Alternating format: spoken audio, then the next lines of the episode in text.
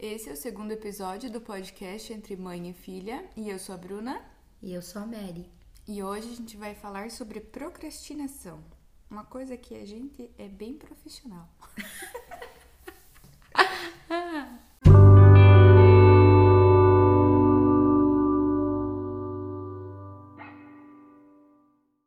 então, mãe, vamos ter que falar sobre uma coisa que está em nossa vida presente todos os dias. É verdade. O que é a procrastinação, mãe, para você? Olha, é, eu acho que pro, procrastinar é, é a mesma coisa que deixar para amanhã o que você pode fazer hoje. Exatamente. E é deixar para depois o que a gente tem medo de fazer agora. Eu acho que é o que a gente tem preguiça de fazer agora. Mas eu acho que também está relacionado com o medo. Por quê? Porque você deixa para fazer depois somente o que é importante e o que você realmente tem que fazer. Às vezes você deixa para depois algo que vai mudar a tua vida, por exemplo. E você vai protelando e vai protelando, e tem, vai colocando outras coisas para fazer antes, para não ter que fazer aquilo por, por medo do resultado que aquilo possa trazer. Sério? Eu acho. É, me dê um exemplo então para eu entender melhor. Por exemplo, eu gostaria de escrever no blog. E eu sei que isso pode fazer alguma diferença, ou pode vir com, ju com julgamentos ou críticas. E pode ser que eu tenha medo, eu identifiquei esse medo desses julgamentos e críticas sem nem ter começado a fazer isso. Por isso eu deixo para fazer depois. E eu nunca faço. É, pode ser. Pode ser.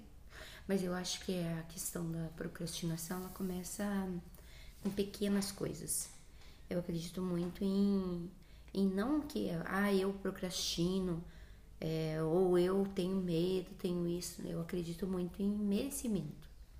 Eu acho que quando a gente cumpre pequenas tarefas do dia a dia, é, sem, sem muito conflito, onde eu faço aquilo que tem que ser feito, mesmo que aquilo seja pequeno, mas aquilo me, me, me dá um bônus, entre aspas, um direito de fazer alguma outra coisa maior. Aquilo vai me. É como se fosse um. Eu penso na minha vida assim como se fosse um joguinho de videogame. Eu cumpro uma, uma tarefa e aí eu me abre outra possibilidade para que eu possa fazer outra coisa. Uhum. Então tem coisas que às vezes eu tô presa ali, eu não consigo sair daquilo ali, porque minha mente não consegue fazer aquela aquela tarefa e eu fico deixando e como você falou, procrastinando e aí eu não tenho, não vai se abrindo novas portas para eu fazer uma outra coisa que talvez abririam outros canais e outras possibilidades. Mas tem um porém. Hum. Eu desenvolvi esse, esse sistema de criança com o tempo. Porque uhum. durante muito tempo eu teimava com coisas que eu não queria fazer. Eu me revoltava porque eu tinha que cozinhar. Eu me revoltava. Não, claro que não sempre. Assim, mas quando eu via que era muito só eu aquilo, eu me revoltava porque moravam outras pessoas e porque enfim, tinha que fazer aquilo sozinha. Eu me sentia. Eu tinha um perfil muito forte de vítima, que eu descobri em terapia. Uhum. Então, a minha vítima, que eu tinha, que eu não tenho mais, ela não mora mais aqui. o nome dela era Medonha. eu não tenho mais. E ela me dominava muito, porque daí, coitadinha de mim, né? Eu era vítima.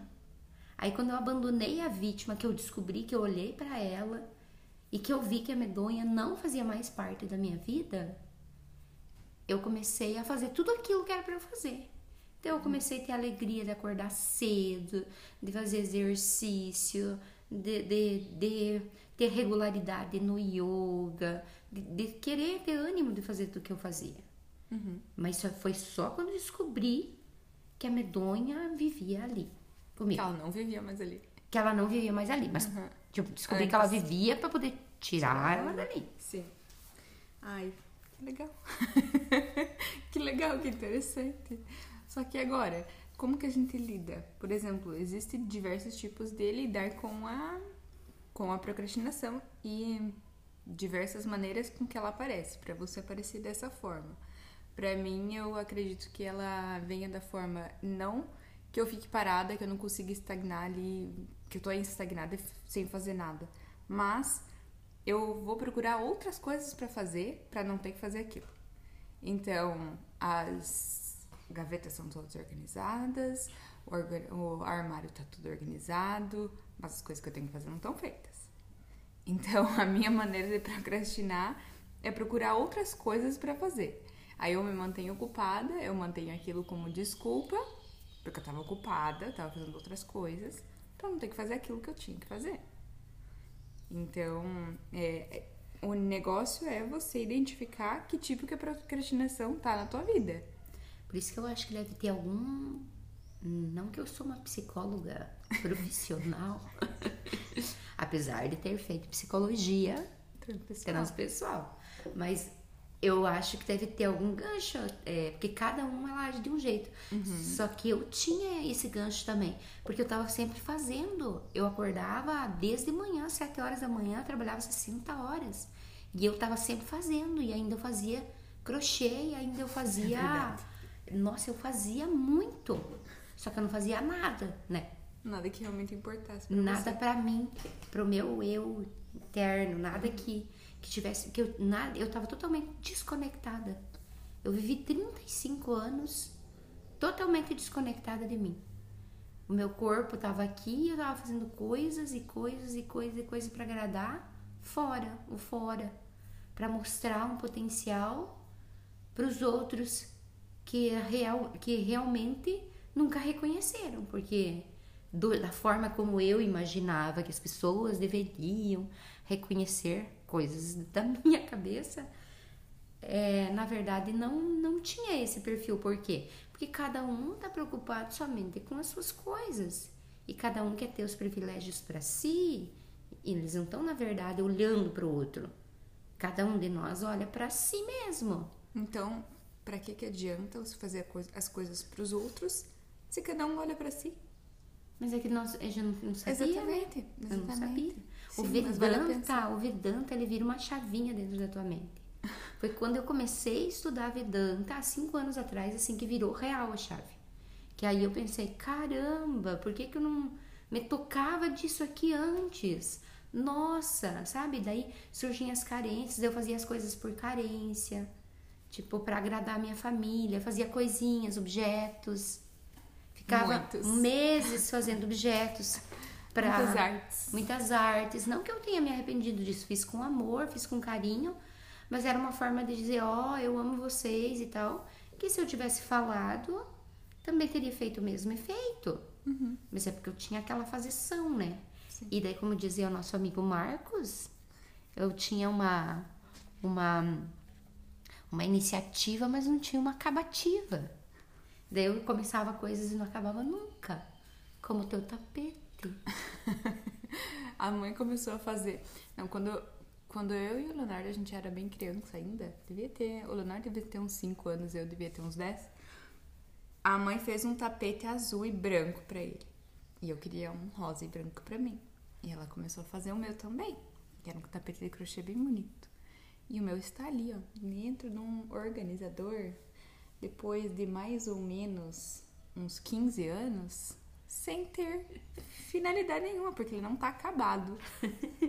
A mãe nunca acabou meu tapete. sem acabativas. Uhum. Verdade. E inclusive ele falava ontem, isso deu uma, um insight para o nosso podcast.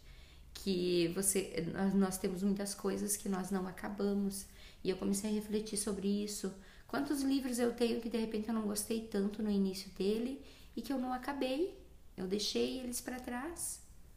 E aí eu às vezes fico pensando, isso é procrastinação ou não era o momento? Também pode ser que ele realmente não era importante para você no momento, você percebeu que ele não era importante e por isso você decidiu não terminar. Pois é, porque é nas coisas simples, é como é, tirar um lixo para jogar lá fora, que às vezes você deixa ali no meio do caminho e não leva. Então, são pequenas coisas que você não acaba. Então, é sempre começar e acabar aquilo. Eu acho que isso vai é aquela aquela questão do joguinho do videogame. Isso te dá possibilidades de coisas novas e maiores, porque eu vejo pessoas que não contribuem em nada. A gente conversou já várias vezes sobre isso.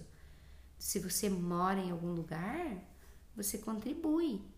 Se você está em um ambiente com mais pessoas, cada uma dessas pessoas contribui com alguma coisa, com o teu trabalho, com naquilo que está sendo proposto ali. Isso é divino, você se sentir viva, se sentir contribuidor. A pessoa que não se sente contribuidor, ela vai entrando num buraco de egoísmo e daqui a pouco ela tá com depressão, daqui a pouco ela não dorme à noite, ela tem que tomar remédio para dormir, ela tem que tomar remédio para acordar. Eu não, não tô banalizando e dizendo que todas as pessoas que tomam remédio não fizeram as coisas, não é isso. Que, mas se você começa a, a trazer tudo para dentro de si mesmo, sem contribuir com nada e viver num mundo fantasioso de que eu sou merecedor do mundo todo e que todas as coisas boas são para mim e que eu sou coitada de mim porque eu mereço, porque isso, porque aquilo, isso vai adoecer. Vai chegar um ponto X, Y, Z que vai adoecer. E esses, esses vitimismos, essas coisas, essas faltas de vontade, elas vêm da infância. E geralmente a pessoa tem medo de mexer lá nas feridas. Às vezes abusos infantis, coisas pesadas. Uhum. Abusos de, de, de pais opressores, de mãe opressora, muita coisa. E abusos físicos, psicológicos de todas as formas. Uhum. Todas, todos nós, quando crianças, passamos por algumas situações assim. E aí isso traz um adulto vitimizado, que não tem coragem, força e vontade para realizar as coisas. E aí ele fica ali preso, achando que o mundo tem que dar aquilo que nem o mundo sabe que ele tem. Porque se eu não exponho, se eu não faço uma terapia, se eu não faço um coach com a Regina, se eu não faço uma, sei lá, uma terapia com a Jasmine, com alguém assim, que seja legal, que entenda e que, né? Sim, exatamente. E, hum. e o que você falou ali sobre o, con, o contribuir enquanto você está numa num lugar maior, quando tem mais gente, não vão para uma coisa tão grande. Um almoço em família, por exemplo. Quando estamos mais que uma família. É, eu acho bem justo, realmente, como a gente já fala nossa, na nossa família mesmo. Se um cozinha, outro lava. Se o outro lava, se o outro não cozinhou nem lavou, vai secar a louça ou vai guardar alguma coisa, vai fazer alguma coisa para que todo mundo possa aproveitar no final, como você mesmo sempre diz. Quando todo mundo trabalha junto, todo mundo aproveita as, a folga junto, porque termina mais rápido. E, e acredito que em relação a coisinhas pequenas, sim, é, a gente tem que contribuir, tem que fazer tudo, tudo junto e tem que ter consciência das coisas, tem que ter mais observação, tem que ter mais viver no momento presente. Porque se a gente não vive no momento presente, a gente tá ali no celular, sentado e não, não vê o que está acontecendo, não, não vive o momento presente. E aí não, não tem essa noção de poder contribuir, de ter que fazer as coisas. Não de ter que, porque ninguém tem que nada. Não. Mas de ter essa noção de que se, contribu se eu contribuir, eu vou fazer as outras pessoas felizes, mas eu também vou ficar mais feliz. Uhum. Sim. É, eu acho que o, o, o procrastinar em si, é, ele não é só uma decisão tua interna, é uma decisão tua mínima, que nem você falou, você arruma as, arruma as gavetas e fica fazendo coisas paralelas, mas uma hora ou outra você vai pro teu objetivo. Uhum. Você procrastina por um tempo, mas uhum. daqui a uhum. pouco você você mesma mentaliza, não, mas eu já já procrastinei demais, então agora é a hora, e eu vou e faço. Uhum. Agora quem quem pensa, ah, eu vou fazer depois e depois, e simplesmente não faz nada, eu acho que toda essa parafernália que é feita antes, tudo isso que eu fiz antes, que eu construí antes, me, de, me foram os bônus do meu joguinho do videogame que se abriram agora, que eu tenho possibilidade, minha mente clara, para acordar às 5 horas da manhã para meditar, por exemplo. Sim. Quando muitas pessoas pensam que é, ai, tipo, eu não acordo esse horário, eu vou ficar dormindo. E não é ah, eu falar, ah, eu me acho porque eu acordo. Não, eu me acordo porque eu me acordo.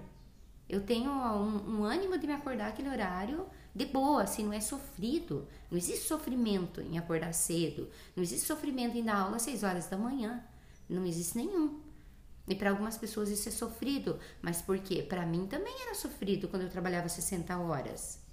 Mas não é porque eu trabalhava, é porque eu procrastinava coisas simples da vida que eu precisava fazer e ficava achando subterfúgios, fugas e etc. Então, quando você foca naquilo que realmente importa, que é, por exemplo, vamos arrumar a casa. Uhum. E eu e você pegamos e vamos arrumar a casa. Ou de meio-dia, quando chega todo mundo, todo mundo contribui. Então, quando nós, quando a nossa família colocou isso como objetivo, parece que a nossa casa ficou mais livre. Uhum. Nós abrimos até a porta da nossa casa, uhum. Que vivia fechada, né? É verdade. E, e, isso me lembra também aquele documentário que a gente tava ouvindo ontem, é, do minimalismo, que é, é deixar o que realmente importa.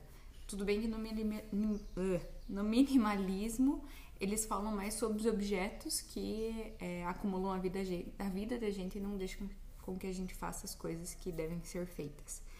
Eu acho que isso também tem muito a ver com, com a procrastinação. Às vezes a gente deixa e vai acumulando coisas e coisas e coisas, e aí aquilo faz com que você fique com a cabeça cheia. E aí você tenha, às vezes, muitas opções do que fazer e não faça aquilo que tem que ser feito. Uhum. Também pelo fato de ter muitas opções. Sim. Ai, nossa, eu tenho que ver, eu tenho que jogar no meu videogame, eu tenho que mandar um e-mail, eu tenho que usar meu, meu celular para alguma outra coisa, eu tenho que olhar meu Instagram, eu tenho que, enfim, mil e outras coisas. Agora uhum. eu não uhum. consigo pensar em outras coisas, mas eu tenho uma um, é, e tem uma ferramenta para te ajudar nisso porque o legal da vida de terapias e de busca pelo autoconhecimento que é esse é o nosso objetivo existem muitas ferramentas e eu tenho uma amiga muito querida aqui de Corona Vivida que está fazendo a, a, formação nisso que é a Ana Paula Ferrari que ela está estudando Feng Shui e o Feng Shui é maravilhoso porque ele ele te te, te livra, tem um monte de coisas, ele traz as cores que são legais para os teus objetivos. Então, ele começa a colocar a tua casa em sintonia com aquilo que você quer. E aí ele ele a tua, a tua vida vai clareando e, a, e você vai se tornando próspero, você vai se tornando abundante naquilo que você tem, você sai daquela zona de, de de conformismo e vitimismo que muitas vezes é trazida pelas cores que você escolheu dentro da tua casa.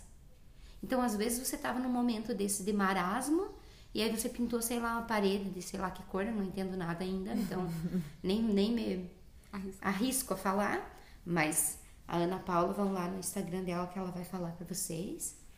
E, e aí eu não sei, e tipo, vai abrindo, vai arrumando toda a casa e vai ficando a energia de fora, ela é muito auxiliada, é, ela auxilia muito a energia de dentro. Uhum. Então, como você vive na casa que tu vive, então a, a, energia das pessoas, se é um ambiente de guerra, de briga, de discussão, a tua mente vai ficar muito atordoada e você não vai fazer nada, não vai sair do chão. E não é procrastinação, é um, um bloqueio vindo de fora. Se a tua casa é bagunçada, se tem sujeira, se a gaveta está desarrumada, você não vai parar para fazer um blog. Então, tudo é uma coisa que leva a outra, uhum. eu penso. Uhum. E, a, e essa o, o tempo que temos para essa outra é merecimento. Sim. Então, eu acho que a questão X, para mim, na minha vida, é você entregar tudo em oração. Então, é você sentir a presença desse dessa força maior que é Deus para mim, na minha concepção, no meu no meu sentimento, mas que não é esse Deus sentado num trono, como todo mundo diz em algum lugar do nada. Eu consigo conceber um Deus que é presente e que ele está presente na gaveta que eu arrumo, que ele está presente na comida que eu faço, que ele está presente nessa nossa conversa de hoje. Sim. Então é uma coisa muito presente e não é uma ai, mas você não pode ter uma fé cega. Não, não é uma fé cega, é o entendimento do que Deus representa para mim e do como ele é, que eu só adquiri através do Vedanta. Eu não adquiri através de religião nenhuma. Só uma coisa, você fala sobre Vedanta, mas muita gente não sabe o que é Vedanta. Explica o que é Vedanta antes de falar. Sim, então, Vedanta é um estudo que é feito, é, que é a filosofia é, dos, é a filosofia dos Vedas. Então, o Vedas é um, é um corpo de conhecimento, são escritos antigos, mais antigos, 3 mil anos antes de Cristo já existiam, então são escritos muito antigos, feitos em, é, escritos em sânscrito, e lá eles falam sobre cada coisa. Por exemplo, o Ayurveda fala sobre a alimentação, como nos alimentarmos bem. O Yoga fala da parte física, de como o nosso corpo melhora se usarmos os asanas, pranayamas. É, o Vedanta fala da mente, de como que a nossa mente age, como que nós vemos o mundo e como que o mundo é na realidade, baseado nos cinco elementos. Então ele, ele traz o corpo de conhecimento de tudo. Fala sobre tudo lá, esses escritos antigos. Mas cada vertente dessas, por exemplo, você vai para o yoga, você estuda uma vida inteira yoga e não consegue entender tudo. O Vedanta é uma vida inteira. O Ayurveda é uma vida inteira. Então é um conhecimento muito profundo e muito antigo. Mas são coisas assim, é uma base muito sólida e muito forte para que você entenda e compreenda a vida de uma forma simples, porém muito verdadeira, onde você encontre um significado para a tua existência e onde você entenda essa conexão divina de uma forma muito bonita, onde você você entende na, na, na, nas religiões que eu sou católica, apostólica, romana e eu, e eu fui muito na catequese, eu fiz retiros e eu participei muito da, da igreja e participo ainda sempre que eu posso, mas a, a igreja ela me dava aquela satisfação e aquela alegria de estar participando e de ter essa conexão com Deus nos momentos que eu estava lá, porque na verdade eu não tinha um entendimento do que era Deus.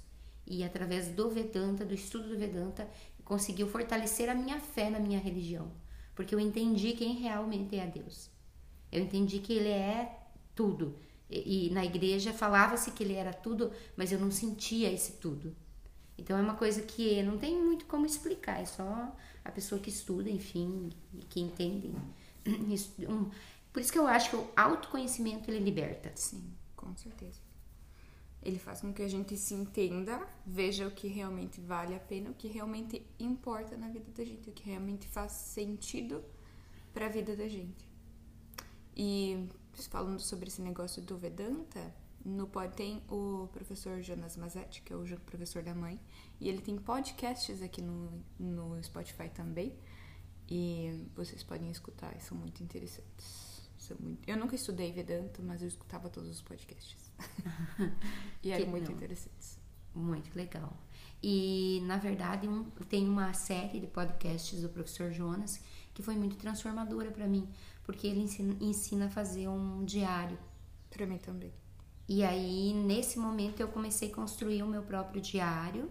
Foi um momento bem difícil que eu passei em 2018 é, e que esse diário me ajudou bastante a ressignificar o momento que eu, de vida que eu estava passando e que ele foi assim o divisor de águas. Mas nossa, o professor Jonas ele ele é maravilhoso, então ele em vários momentos assim ele trazia muita clareza. Mas existem outros professores também que que dão aulas como a professora Glória Arieira, que eu também conheci em Floripa e ela é maravilhosa. Vai da conexão que você tem com cada professor. E não é que você vai encontrar um guru e vai ser teu guru para sempre. Não, você vai estudar, ou você vai ter o um entendimento disso e você vai viver tua vida da melhor forma. Então você vai colocar a tua presença divina em todos os lugares que você vá. Uhum. Porque para uma pessoa que vive, eu fico muito feliz de você estar tá buscando autoconhecimento. Para mim é uma alegria assim imensa porque você é super jovem, você não tem nem 30 anos. Sim. Eu vivi no Sansara até 35 anos, fazendo só cagada, coisas que. cagada comigo, com os outros, com a vida, sabe? Atraindo coisas assim que, que não tinham benefício nenhum para mim, zero, vírgula zero.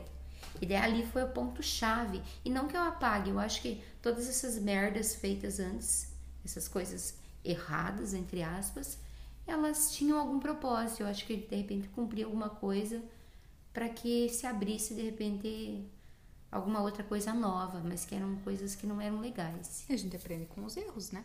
Se a gente não erra, a gente não sabe que a gente errou. É, mas eram Muitas erros vezes. que poderiam ter sido evitados se eu tivesse um pingo de consciência. Sim. Mas eu tinha 0,0. Só que tem um porém, que o, tem máximas. Deus ama o, o, pe- o pecador, ele não ama o pecado. Sim. Então, quando você, ele sempre me amou. Então, quando eu parei de pecar, ele continuou me amando. Ele nunca deixou de me amar. E tem uma outra máxima que diz que quando a gente tem ignorância, é, a, a culpa não é nossa, é da ignorância. Porque como que eu ia agir de uma forma diferente se eu não sabia? Só que tem coisas que a gente fazia que, é que era ignorância, mas que você sabia que era errado. Todo mundo tem, né? Sim. Sim. Tô fazendo merda, mas eu sei que é merda. Sim. E daí parece que a mente não sai da coisa errada que tá fazendo, né? É verdade. Mas, enfim, é, e, ainda fazemos merda. Sempre. Só que agora a gente tem consciência pra saber que é merda e voltar atrás e. No outro dia e dizer, não, hoje é outro dia, eu vou começar de novo, eu vou conseguir, né? Sim, e se for com outra pessoa, a merda no caso, Aham. a gente tem consciência de ir lá e conversar com a pessoa Sim. e falar, viu, estava errada. Sim. E hoje em dia eu, eu penso que não é mais tão pesadas. Sim. Porque a gente fez coisas pesadas. eh, tipo, eu, por exemplo, fiz coisas pesadas contra mim mesma. Com vícios, com um monte de coisas. Contra os outros, que eu magoei muitas pessoas. E, enfim, fiz coisas bem erradas. E que não voltei atrás, e que não conversei, enfim. Mas, eh, hoje em dia, não. A gente faz coisas erradas, sim. Mas quando, quando não tem outro jeito, como você falou, assim. Às Sim. vezes, sei lá, por alguma outra forma, mas conscientemente, você não magoa ninguém. Sim. Isso sim. Conscientemente, você não quer que a outra pessoa sofra. Porque quem é o ser humano que acorda de manhã querendo que o outro seja infeliz ou querendo brigar? Ninguém acorda cedo querendo brigar, né? A gente acorda com dores, com revoltas, com coisas. E eu acho que o carrega. planejamento também ajuda muito é, o acordar bem. O, é, o planejamento ajuda muito em relação a, a como você vive a tua vida, no caso. Eu acho que vale muito a pena a gente ter um papel, ter uma agenda e programar, por exemplo, o dia seguinte. No programar o dia seguinte no dia anterior e ver pelo que você foi grato no dia atual, faz com que você seja mais produtivo e menos procrastinador, porque você sabe o que realmente foi importante nesse dia, o que faltou fazer nesse dia, o que realmente era importante e o que você deveria fazer no dia seguinte. Então você já anota ali o que você tem para fazer no dia seguinte e quando você acorda, você já acorda com aquela mentalidade de que, nossa, que legal, eu tenho várias coisas legais para fazer hoje que vão é, fazer com que eu saia dessa procrastinação. Você já tem os pontos para fazer, então não é aquele negócio de você acordar e daí você, ai, o que será que tem para fazer hoje? O que será que eu vou Isso é fazer bem legal. hoje? E, e tem também, é tudo relacionado, né? Tem vários, Uhum. vários pontos que é, relacionam. O, o livro ali, O Poder do Hábito, mostra como a gente faz coisas que devem ser feitas se a gente tiver um hábito, se a gente tiver uma rotina. O cérebro da gente é condicionado a fazer aquelas coisas sem ter nem consciência que está fazendo aquilo. Então, é, às vezes você nem sabe como que você fez, mas você fez, porque aquilo virou um hábito. Então, acho que é legal a gente fazer com que coisas do gênero, coisas como fazer um- uma anotação antes de dormir, ou ser grato antes de dormir é, pelo que foi o dia, ou, por exemplo, fazer as orações de manhã cedo, enfim, colocar isso como hábito, fazer isso por 21 dias, para que isso se torne um hábito. Então, acho que é bem interessante, acho que ajudaria muito na Eu acho que é procrastinação. o principal. É o principal é você entender que tem uma ordem maior que comanda todas as coisas. E quando eu deito na minha cama e eu agradeço essa ordem, tenho gratidão por tudo aquilo que aconteceu, mesmo que não tenha saído do jeito que eu pensei, e eu mentalizo o dia seguinte, essa ordem toda já se programa para preparar o teu dia. E aí o teu dia já começa realmente diferente. Sim. Agora, se eu, se eu penso que só ah, eu, eu, eu, eu tenho que fazer isso, eu tenho que fazer aquilo, nem penso na existência divina, nessa ordem, nada, aí, tipo, fica solto no mundo. Não que, ai, Deus me ouve, me devolve. Não. Eu entro em sintonia, eu entro em concordância, em consonância com essa ordem. Porque essa ordem nada mais é do que uma ordem do amor. É uma ordem que te quer ver bem. É uma ordem que te devolve tudo aquilo que tu dá. O fluxo do universo. O fluxo do universo. E ele devolve mais daquilo que tu deu. E se tu dá essa loucura da tua mente, no outro dia você acorda mais doida ainda. E se você Sim. mentaliza que vai. É, hum, que amanhã eu acorde bem, feliz, grata e agradece as coisas, amanhã vai vir mais disso. Sim. Simples, né? Simples e difícil. É. É o negócio da disciplina junto com rotina e fazer com que o que realmente importa faça parte da nossa rotina. É isso. Mas acho que tá bom pelo podcast de hoje. Tivemos Ih, uns oito minutos mais. Muito que... mais, né? Tem dias que vai fluir, mas né?